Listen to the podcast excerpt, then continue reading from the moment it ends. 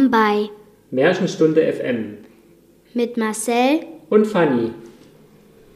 Also wir werden, wir haben eine neue Folge für euch mitgebracht und dann hoffe ich mal, dass die euch gefällt und dann gebe ich nochmal an Marcel. Ja, mittlerweile ist es schon März geworden im Jahr 2023. Wir haben alle beide viel zu tun gehabt, aber jetzt ist es endlich wieder soweit. Folge 3.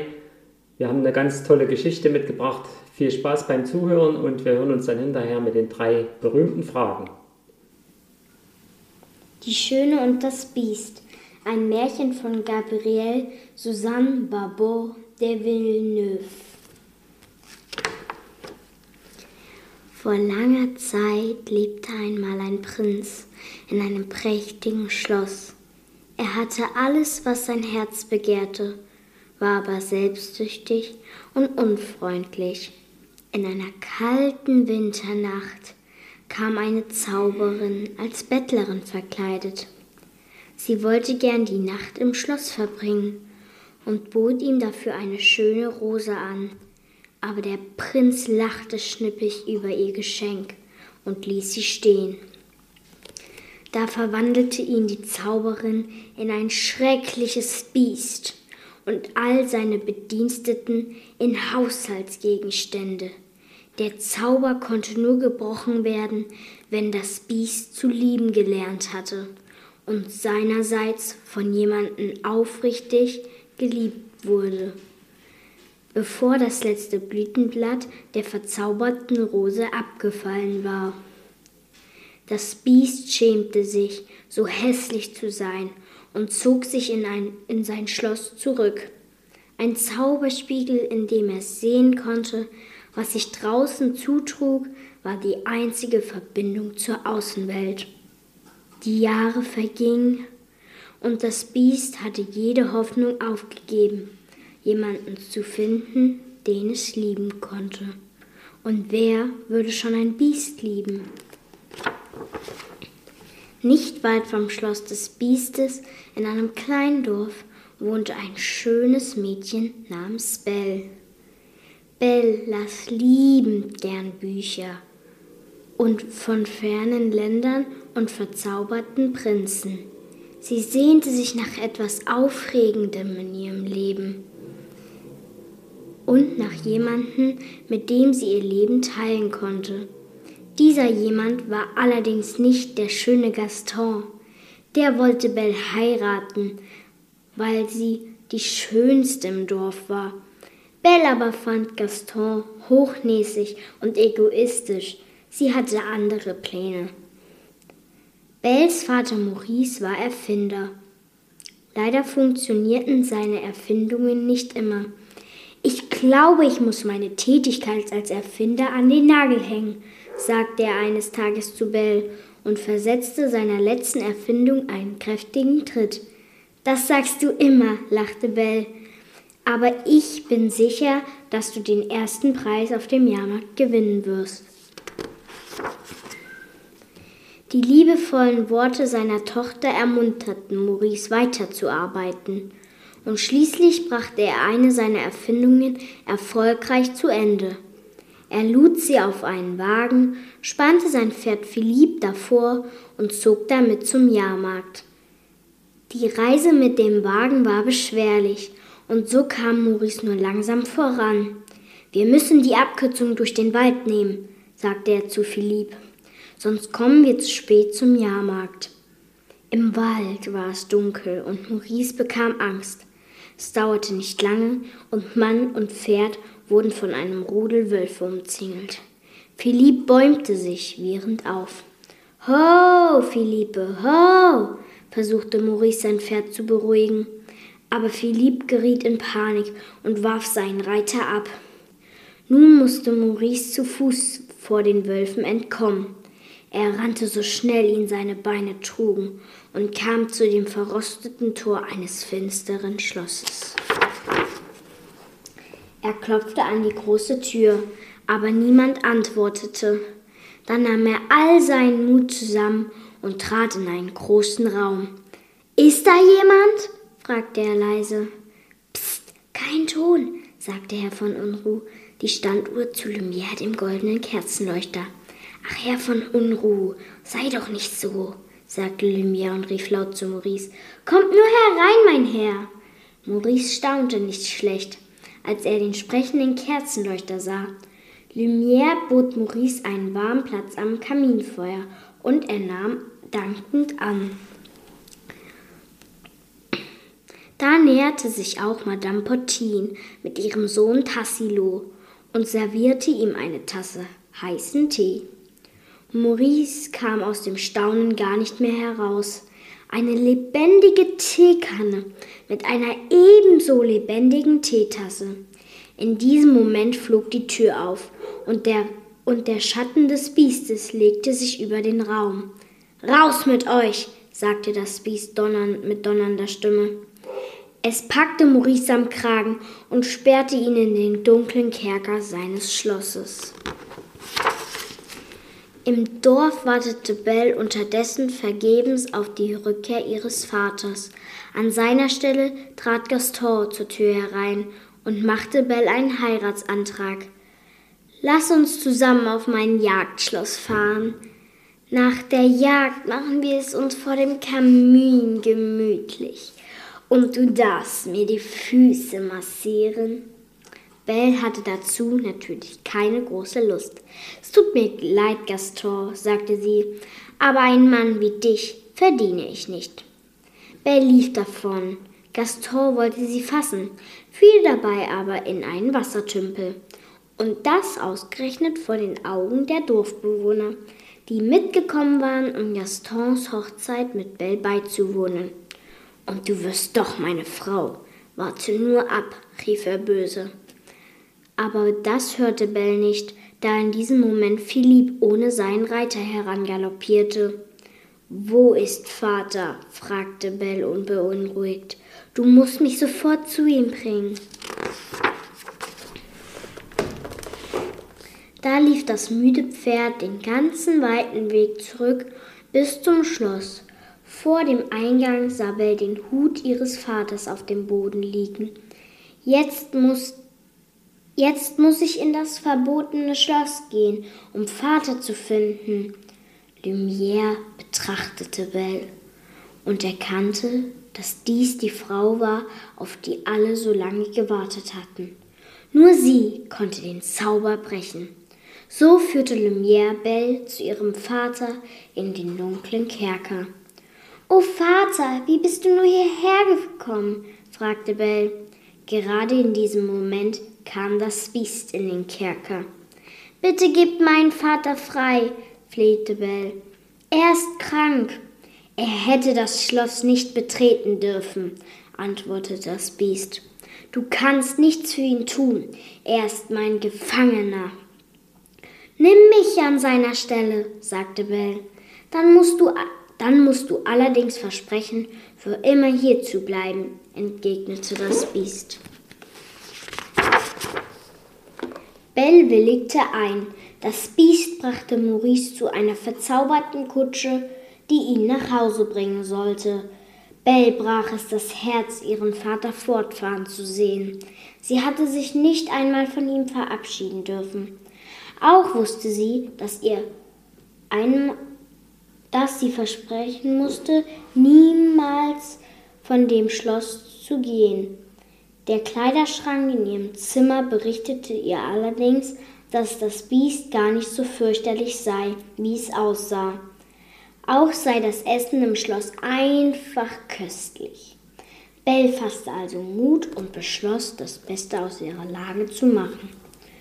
Unterdessen war Maurice im Dorf zurück wo er sofort ins Gasthaus lief. Hilfe! rief er.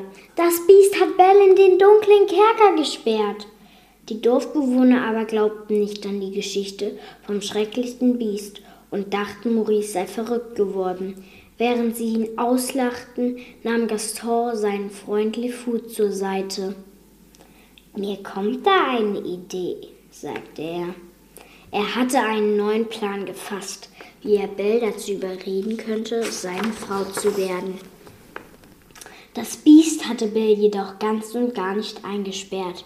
Sie durfte sich frei im Schloss bewegen. Nur den Westflügel sollte sie nicht betreten. Aber gerade dieser Teil des Schlosses übte eine magische Anziehungskraft auf Belle aus. Und so schlich sie sich eines Tages, als sie sich unbeobachtet glaubte, dorthin. Sie betrat einen Raum, in dem sich viele zerbrochene Spiegel und Möbelstücke befanden. Auf einem Tisch stand eine wunderschöne Rose unter einer Glasglocke.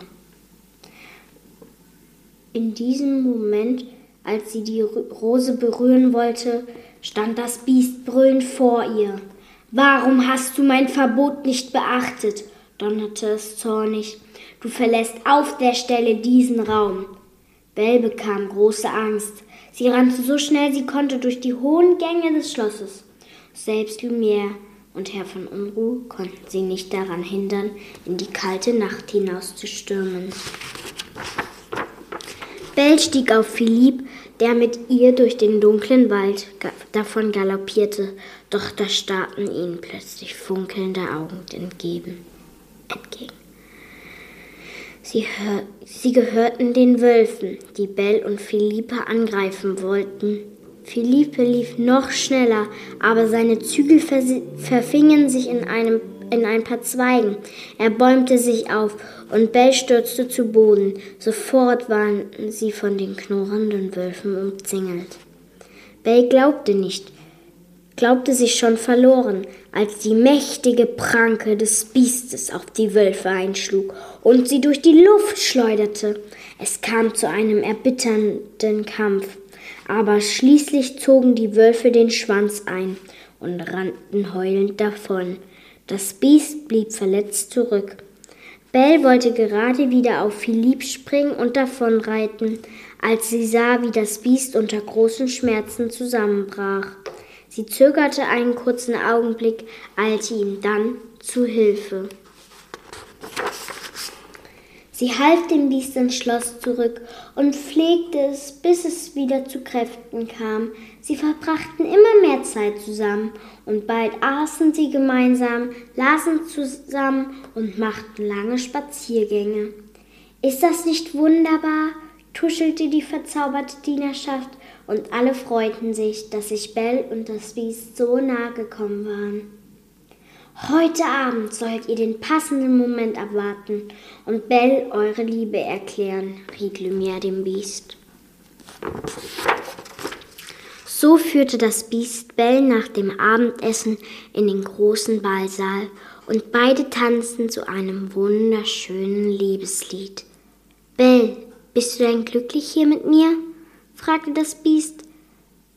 Ja, aber, sagte Bell, wenn ich doch nur meinen Vater einmal besuchten dürfte. Es gibt einen Weg, sagte das Biest, und dann zog er den Zauberspiegel hervor.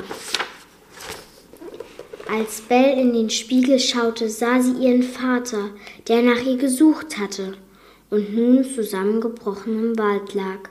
Oh nein, er ist krank. Ich will nicht, dass er stirbt, schluchzte Belle. Dann musst du zu ihm gehen, sagte das Biest. Ich gebe dich frei. Du musst aber den Spiegel mitnehmen, damit du zurückblicken kannst und dich immer an mich erinnerst. Wie könnt ihr sie nur gehen lassen? fragte Lumière, der den Tränen nah war. Meine Liebe zu ihr gibt mir Kraft, sie freizulassen, gab das Biest zur Antwort. Mit der Hilfe des Spiegels konnte Belle ihren Vater finden und brachte ihn nach Hause. Wie bist du nun dem schrecklichen Biest entkommen? fragte ihr Vater sie. Ich bin ihm nicht entkommen, Vater. Er hat mich gehen lassen, sagte Belle. Das Biest ist sehr nett und freundlich geworden. Unterdessen versuchte Gaston, den Leiter der Irrenanstalt, zu überreden, Maurice einzusperren.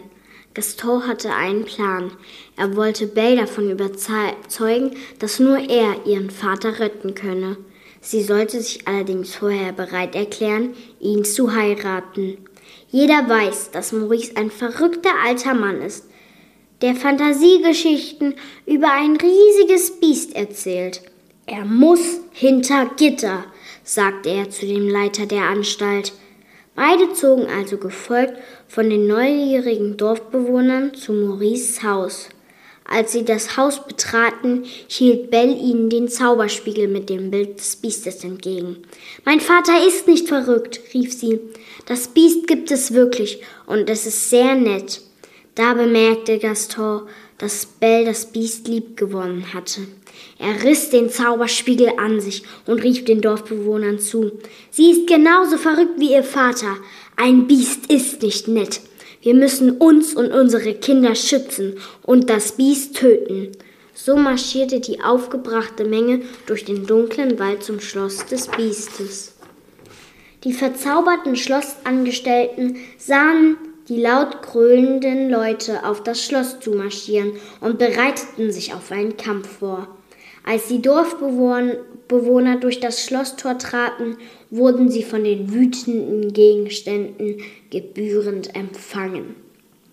Jetzt! rief Lumière und ging zum Angriff über. Im nächsten Moment sausten Besenmüll, Eimer, Bücher und noch viele andere Gegenstände auf die überraschten Dorfbewohner. Das Biest, das sich sicher war, Bell für immer verloren zu haben, wollte nicht kämpfen. Was sollen wir nur tun? Fragte Madame Potin das Biest. Gleich werden die Dorfbewohner auch in euren Gemächern sein. Das ist jetzt nicht mehr wichtig, antwortete das Biest. Ihr könnt sie ruhig zu mir hereinlassen. Und da kam auch schon Gaston zur Tür hereingestürmt. Das Biest machte keine Anstalten und setzte sich nicht zur Wehr. Kurze Zeit später betrat Bell den Raum und sah mit Schrecken, dass Gaston das Biest nach draußen getrieben hatte wo es von einem hohen Pfeiler in die Tiefe zu stürzen drohte. Gaston stand mit erhobenem Schwert über ihn. Nein! schrie Belle entsetzt. Als das Biest Bells Stimme hörte, erwachte wieder Hoffnung in ihm. Es sprang auf, fasste Gaston beim Kragen und hielt ihn über den Rand des Daches. Gib mich frei, ich werde dir nichts mehr tun, flehte Gaston. Das Biest kochte vor Wut und wollte ihn fallen lassen, doch dann merkte es, dass es tief in seinem Inneren gar kein Biest mehr war. Er stellte Gaston behutsam auf den Balkon und drehte sich zu Belle, die die Treppen, Treppen hinaufgestürmt war. Aber gerade als das Biest Belle umarmen wollte, zog Gaston ein Messer aus seinem Stiefel. Er sprang auf das Biest zu und stach es in den Rücken. Das Biest heulte vor Schmerzen. Gaston ersprach, erschrak, trat einen Schritt zurück und stürzte in die Tiefe. Das Biest war schwer verletzt. Da beugte sich Bell über es und umarmte es herzlich. Du bist zurückgekommen, hauchte das Biest schwach. So durfte ich dich wenigstens noch einmal sehen. Sprich nicht so, sagte Belle und unterdrückte ihre Tränen. Du musst wieder gesund werden. Im Schlafgemach des Biestes hing nur noch ein Blatt an der Rose. Nein, bitte, du darfst nicht sterben, schluchzte Belle. Ich liebe dich. Sie beugte sich wieder zu ihm hinunter und küsste es, gerade als das letzte Blatt von der Rose abfiel. Da verwandelte sich das Biest zurück in einen Jungmann. Belle, ich bin es, sagte der Prinz. Nun, nun umarmten sich beide, und als sie sich küssten, erfüllte ein sanfter Zauber die Luft.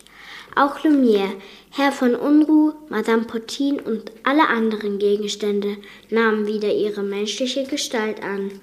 Belle und der Prinz tanzten die ganze Nacht hindurch und konnten die Augen nicht voneinander lassen. So kehrten Freude und Liebe ins Schloss, und der Prinz und Belle waren auf immer vereint.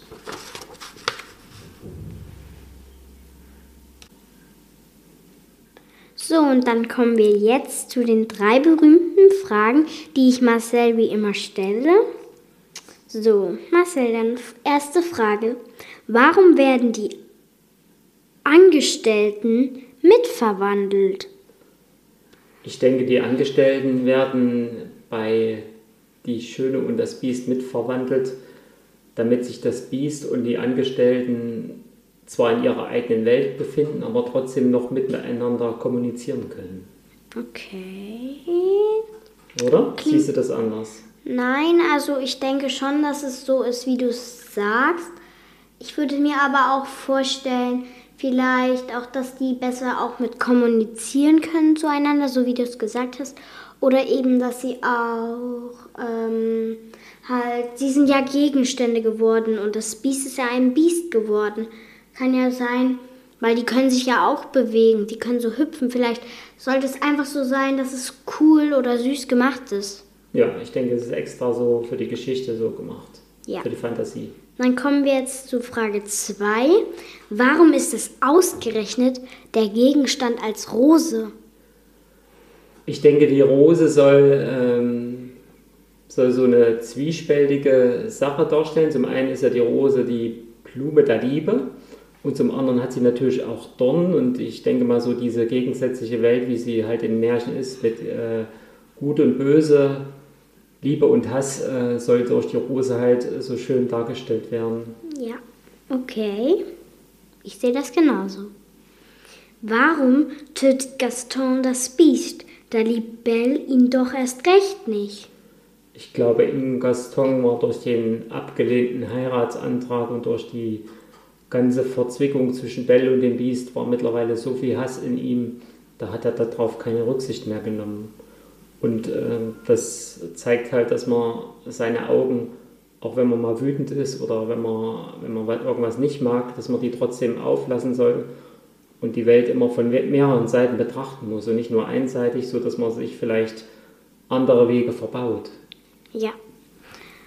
Ja, und dann verabschieden wir uns und wir sehen uns in Folge 4 wieder. Ciao und auf Wiederhören und dann gebe ich für das letzte Wort nochmal an Marcel. Ja, das war also unsere Folge 3 mit Die Schöne und das Biest. Eine ganz tolle Geschichte, toll gelesen von Fanny, wie immer. Und ja, wir versuchen mit Folge 4 so in drei bis vier Wochen, denke ich, zurückzukehren. Bis dahin viel Spaß beim Zuhören. Hört nochmal in unsere anderen Folgen rein. Und wir hören uns hier bei Märchen FM wieder. Bis bald. Ciao. Ciao.